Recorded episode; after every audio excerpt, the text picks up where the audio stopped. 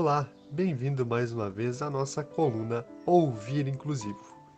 E hoje eu quero começar agradecendo a você que dedica alguns minutinhos do seu dia para ouvir a nossa coluna, ouvir as, os pensamentos e reflexões que trago aqui para vocês semanalmente através do blog Casa Adaptada.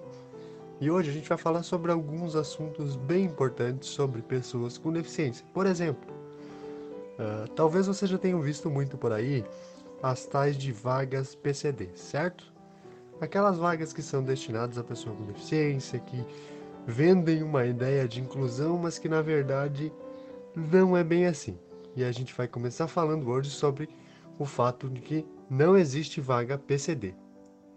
Certamente, você que procura emprego ou se depara com vagas já deve ter visto por aí a vaga para PCD. Mas o que isso significa? Nada além de capacitismo e preguiça de escrever pessoa com deficiência.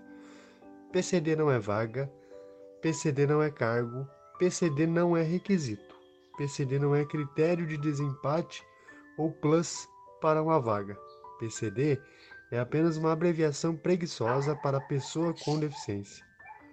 O fato é que lutamos tanto por uma representação que nos humanizasse, que não apagasse nossa personalidade e acabamos caindo na vala comum de mais uma sigla mercadológica que preza pelos poucos caracteres. Teimosia em existir. Se tem algo que as pessoas com deficiência são, é teimosas. Mas não é aquela teimosia que paralisa, que prega verdades absolutas ou dogmas, e sim uma teimosia altruísta, libertária, um orgulho incompreendido. É por sermos teimosos que contrariamos a lógica, saímos por aí fazendo o que queremos fazer. É por sermos teimosos que gritamos até ser ouvidos, que reivindicamos o básico. É por sermos teimosos que somos taxados de orgulhosos ao recusar ajuda quando não precisamos. É por sermos teimosos que batemos de frente com capacitistas disfarçados de inclusivos. É por sermos teimosos que ocupamos espaços que, entre aspas, não são para nós, mas que mostramos que podemos estar onde quisermos. É por sermos teimosos que brigamos por acessibilidade e mostramos que a falta dela não é nossa culpa e que nós podemos ser a solução e não um problema. É por sermos teimosos que não temos medo ou vergonha de ser quem somos, do jeito que somos e queremos ser. Somos a teimosia que inclui. A receita da inclusão. Alguns acham que incluir é similar a uma receita de bolo. Mistura os ingredientes, mexe para lá, mexe para cá, enfeita, leva ao forno e depois saboreia os resultados. Seria fácil, lindo, metódico, mas não é. E é aí que está o valor. A grande maioria das pessoas que me procuram querem uma receita da inclusão, um passo a passo, uma cartilha, um guia. É possível? Em alguns momentos, sim, mas quando falamos de pessoas, falamos de diversidade.